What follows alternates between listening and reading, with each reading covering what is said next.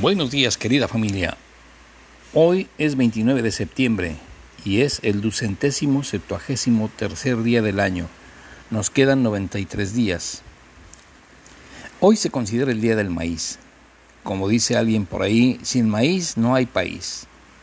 Este cereal, que nació a partir del Teocintle, se convirtió en el eje de la cultura de múltiples etnias autóctonas aparece prácticamente en todas las mitologías.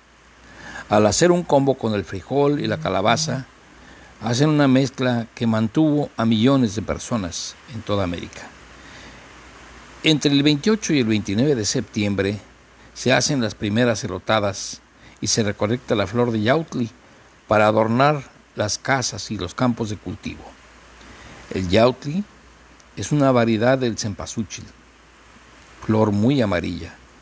Con ramos de esta hermosa flor se hacen cruces y se ponen las esquinas para ahuyentar el mayantle, que es la hambruna.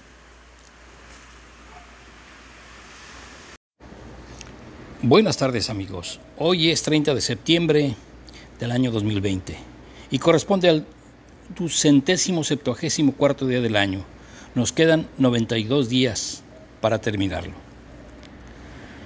Morir es nada cuando por la patria se muere. Un 30 de septiembre de 1795 nació el generalísimo don José María Morelos y Pavón, uno de mis héroes favoritos nacionales. Don José María Morelos y Pavón nació en la Intendencia de Valladolid, hoy Morelia, y murió en Ecatepec de Morelos en 1815. Fue llamado el siervo de la nación y fue un sacerdote militar insurgente y patriota mexicano que organizó y fue el artífice de la segunda etapa de la Guerra de Independencia. Fue un líder que consiguió conjuntar la estrategia militar, la disciplina de un ejército y un ideario con unos principios sólidos de organización ciudadana. José María Morelos y Pavón le tocó convivir o enfrentarse a un personaje sombrío que es considerado el libertador de la patria, pero que en realidad era una persona que se movía por sus intereses propios. Lorenzo de Zavala habla sobre Iturbide. Fue un fiel servidor de los opresores de su patria y uno de los enemigos más temibles de la causa americana por su valor e infatigable actividad. Se distinguió por su crueldad contra sus conciudadanos y derramó la sangre de ellos para sostener la dependencia y esclavitud de su patria. Los mexicanos no pueden olvidar sus matanzas ni el número de víctimas que sacrificó después de haberlas hecho prisioneras. Agustín de Turbide también nació en Valladolid. Era paisano de don José María Morelos y Pavón, pero qué distintas personalidades.